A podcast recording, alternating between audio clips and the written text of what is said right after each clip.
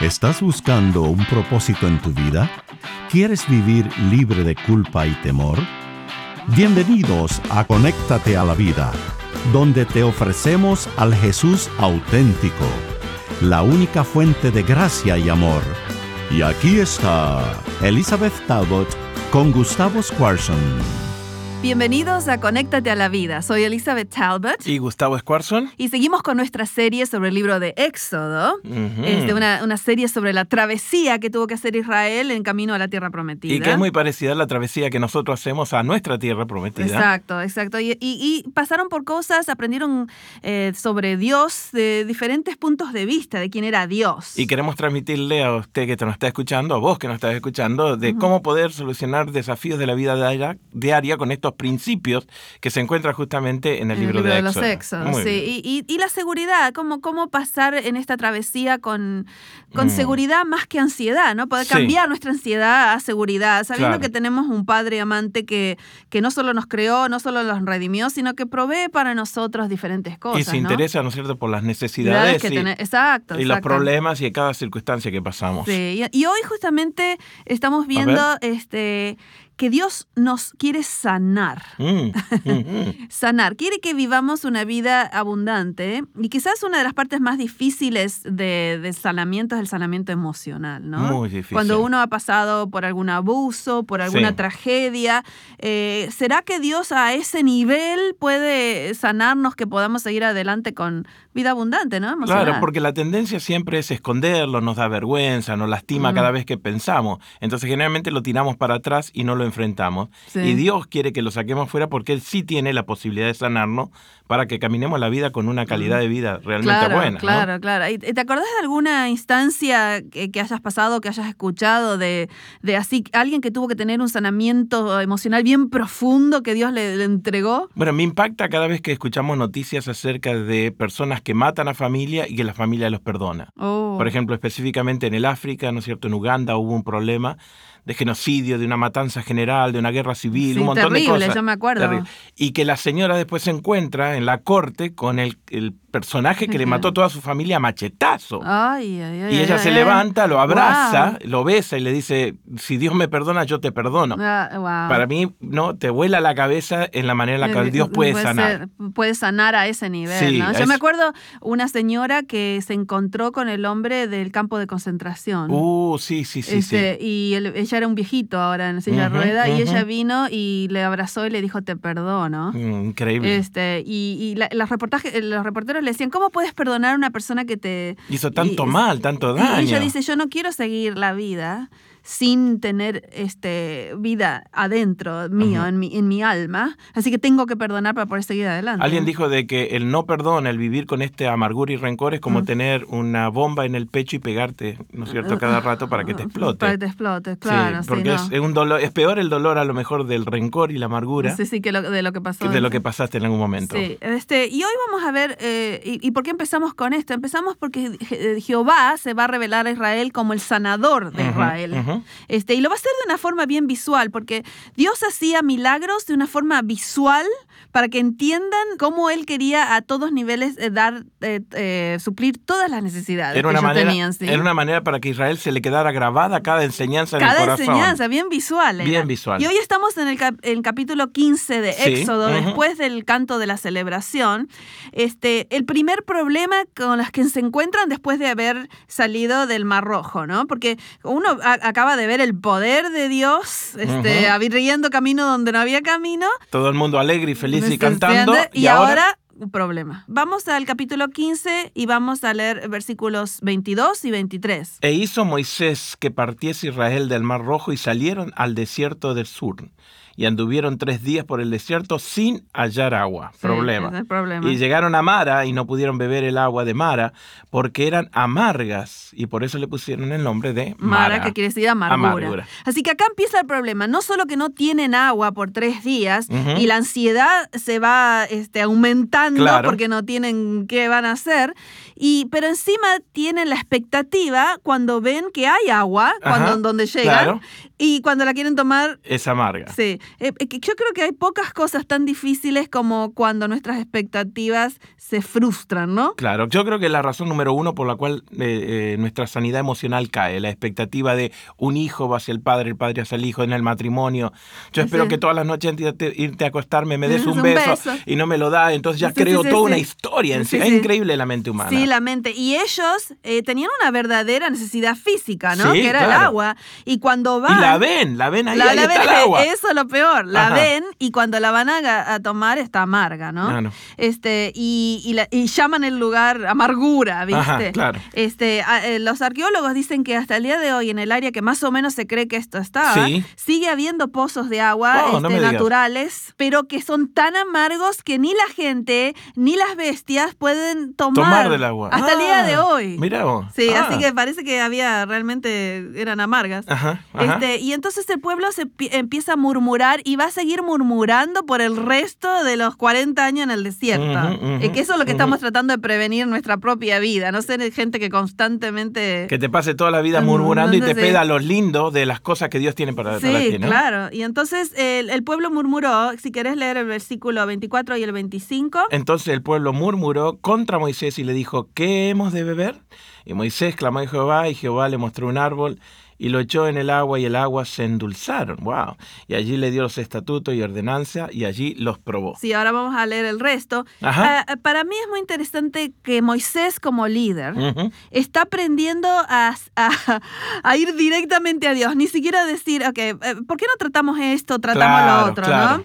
Yo soy este, una persona que me gustaría tener planes ya hechos de antemano, ¿no? Si a mí Dios me hubiera pedido que saque Israel de Egipto, hubiera enterrado dos millones de agua, botella de agua, de abajo de la arena en algún lugar, ¿no? Cosas que cuando se termina el agua, yo le voy a decir, acá, está el agua. Y sin embargo, Dios me está teniendo que enseñar día por día que las cosas que yo enfrento en la vida no, no las puedo enfrentar con mi sabiduría ni con mis planes. Sino que tengo que confiar en el qué. ¿Qué diferencia hay entre el Moisés que mató? Exacto. Que asesinó, ¿no es cierto? Sí, 40 para, años antes. Para tomarlo en sus manos, el control de la situación. Y ahora, lo primero que hace lo primero que hace es, se da vuelta a Jehová y le dice, ¿y qué hago? ¿De dónde sacó agua? Y entonces Dios le empieza a mostrar que él, eh, y le empieza a mostrar cosas que no son solo para ellos, sino que van a quedar para el resto de la historia, como la estamos estudiando ahora, tantos años y que tenían que ver también con el plan de la redención, porque él, él hacía parábolas actuadas, Dios, ¿no? Y le enseñaba sobre el hecho de quién es él a través de estas cosas visuales, ¿no? Y entonces le dice que agarre un árbol. Mira que, que, pues parece tan ridícula la respuesta, ¿no? Jehová le, le, mostró un árbol y le dijo que lo eche en las aguas. Y las aguas se endulzaron. Así que, eh, primero, a ver. qué interesante que el mismo lugar que estaba amargo, el mismo lugar se endulza. O sea que no lo lleva a otro lugar. Claro. El mismo lugar amargo ahora está dulce. Claro. Eh, cuando yo tengo un problema, tengo que entender que Dios quiere cambiarme a mí, no cambiar las circunstancias. A veces se cambia la circunstancia. Sí, pero casi siempre me. Sí, eh, ¿te acuerdas que siempre hablamos de problemas? Yo en el año 2000 tuve un problema serio en casa. Bien, bien serio. Y hablé con un amigo en común, un pastor, con Mitch, que, lo queríamos un montón, y él me dijo, ¿cuáles son tus miedos? Cuando yo le dije, él me dijo, mira, mientras vos estés bien, todo va a estar bien. Oh, qué interesante. Entonces me dice, no, no te enfoques en el, agua o en, el, en, el, mismo lugar. Eh, Dios va a hacer el milagro en tu vida. no espere que cambie la circunstancia, porque si vos no cambias, la vas a seguir viendo amarga el resto de tu vida. Sí, para mí lo importante en momentos amargos, que todos los tenemos, es enfocarme que tengo un Dios tan poderoso que puede decir, echa un árbol acá y se cambió la misma circunstancia en algo opuesto. Exacto. Que él, él tiene este, recursos ilimitados y que yo no lo sé. y, que, y que a mí, ¿qué me da paz en esta vida? No me da paz mi sabiduría, mm. mis recursos, el hecho que hice planes A, B y C. Lo que me da paz es saber que tengo un Dios que es poderoso y que encima me ama. Y que es fiel y no cambia y, sus promesas están allí. Exacto, ¿no? Y entonces acá les dice, pone un palito adentro del agua y, se ponen dulces, ¿no? Yo creo que hay una, lo que llamamos tipología, que es un símbolo de la cruz en este árbol. Porque, porque acuérdate que el plan del pecado era que eh, estábamos este, fuera del alcance de, poder llegar al cielo, a la tierra prometida. Enemigos de Dios. Enemigos de Dios. Y entonces Dios entra, eh, eh, pone un árbol, que es la cruz, y hace que, las, que, nuestra experiencia amarga se haga dulce porque ahora ya tenemos una un forma. puente, una manera de llegar. sí, así que yo creo que este árbol realmente es un símbolo de la cruz. Claro, y mm, me gustaría decirle a la gente que nos está escuchando de que cada vez que tenga un momento amargo, mire hacia Dios. ¿Y cómo significa eso hoy? Lee la Biblia.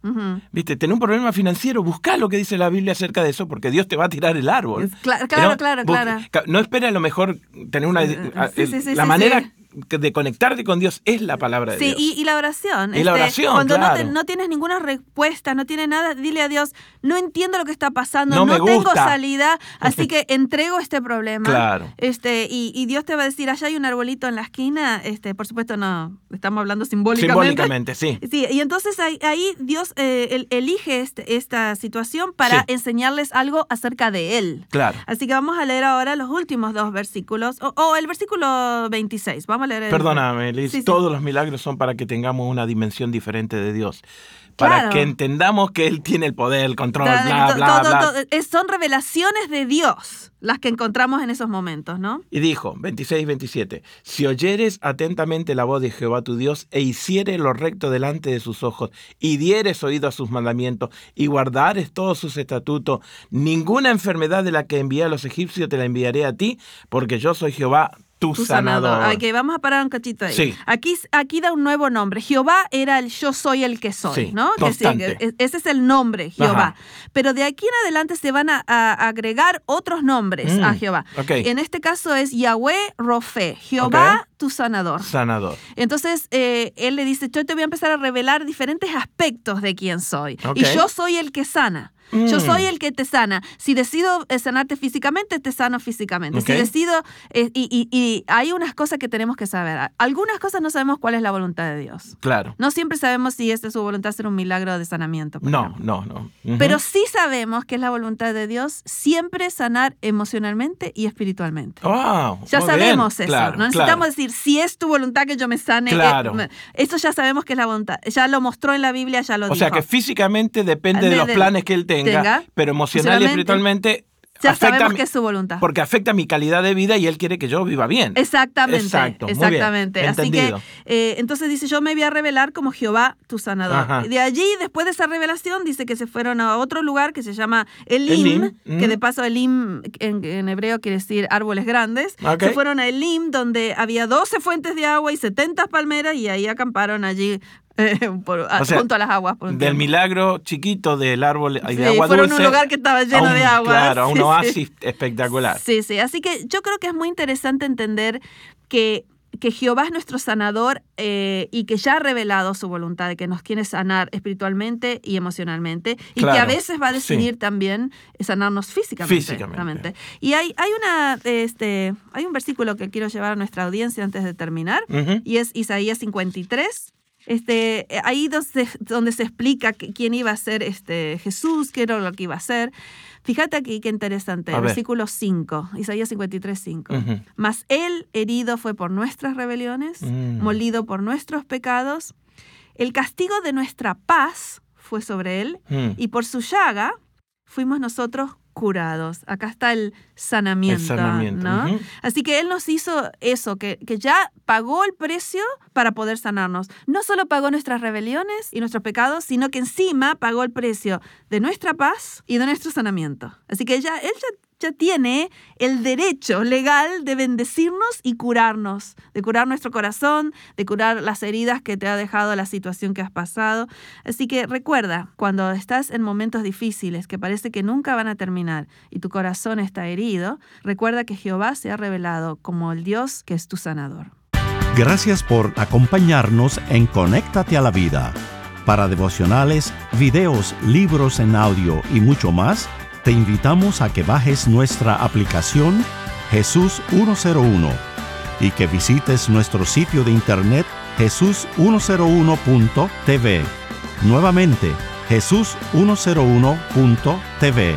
Hasta pronto y recuerda que con Jesús puedes vivir sin temor.